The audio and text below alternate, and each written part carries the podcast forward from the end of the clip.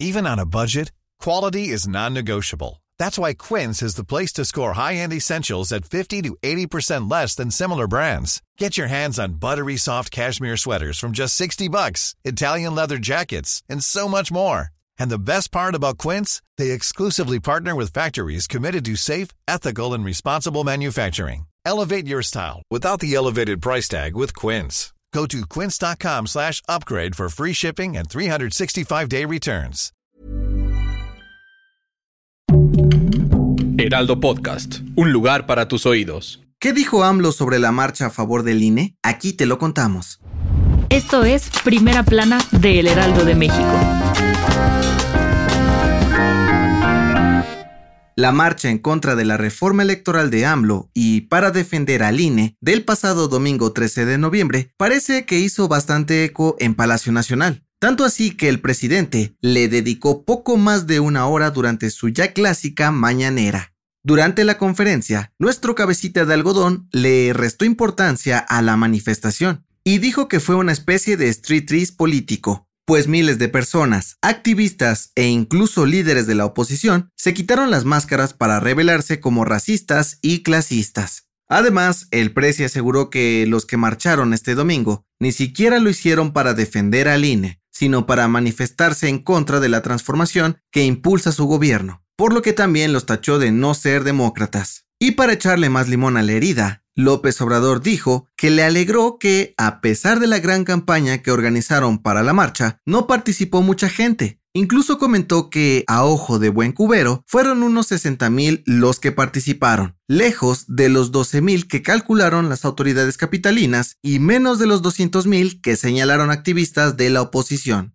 Y aunque AMLO minimizó esta marcha para la Organización Mexicanos contra la Corrupción, la ciudadanía demostró estar en contra de la reforma electoral, por lo que ahora le corresponderá a diputados y senadores de oposición responder tratando de frenarla. ¿Qué crees que pase? ¿Quieres estar bien informado? Siga Primera Plana en Spotify y entérate de las noticias más importantes.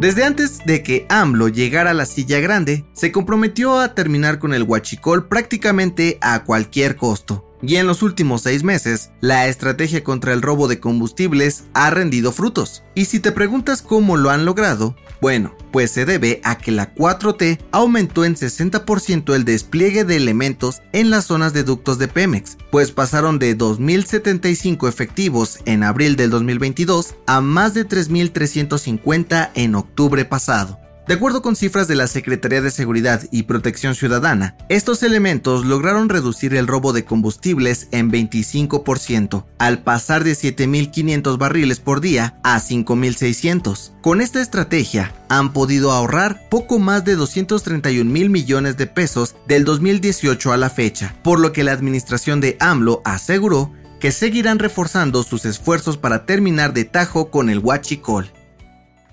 En otras noticias, el Colegio Williams suspendió temporalmente sus actividades en todos sus planteles con el objetivo de ayudar a las autoridades a esclarecer los hechos del fallecimiento del pequeño Abner el pasado 7 de noviembre. En noticias internacionales, el gobierno de Irán dictó la primera sentencia de muerte contra una persona detenida por participar en las protestas que azotan al país desde hace dos meses. Según organizaciones defensoras de derechos humanos, las autoridades están planeando procesar a 20 individuos más en los próximos días. Y en los deportes, es oficial. La selección mexicana presentó a los 26 convocados para el Mundial de Qatar 2022. Los jugadores que quedaron fuera de la lista final fueron Diego Lainez, Santiago Jiménez, Eric Sánchez, Jesús Angulo y Jesús Manuel Tecatito Corona. El dato que cambiará tu día.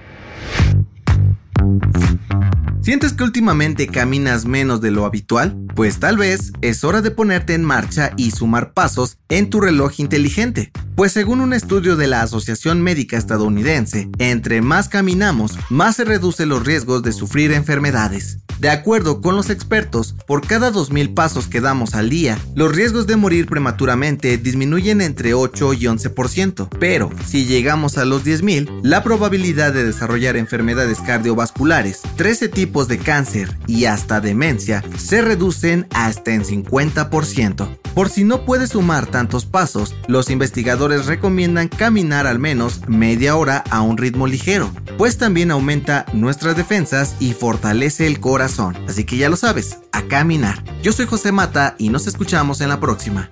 Esto fue Primera Plana, un podcast del Heraldo de México. Encuentra nuestra primera plana en el periódico impreso, página web y ahora en podcast. Síguenos en Instagram y TikTok como El Heraldo Podcast y en Facebook, Twitter y YouTube como El Heraldo de México. Hasta mañana.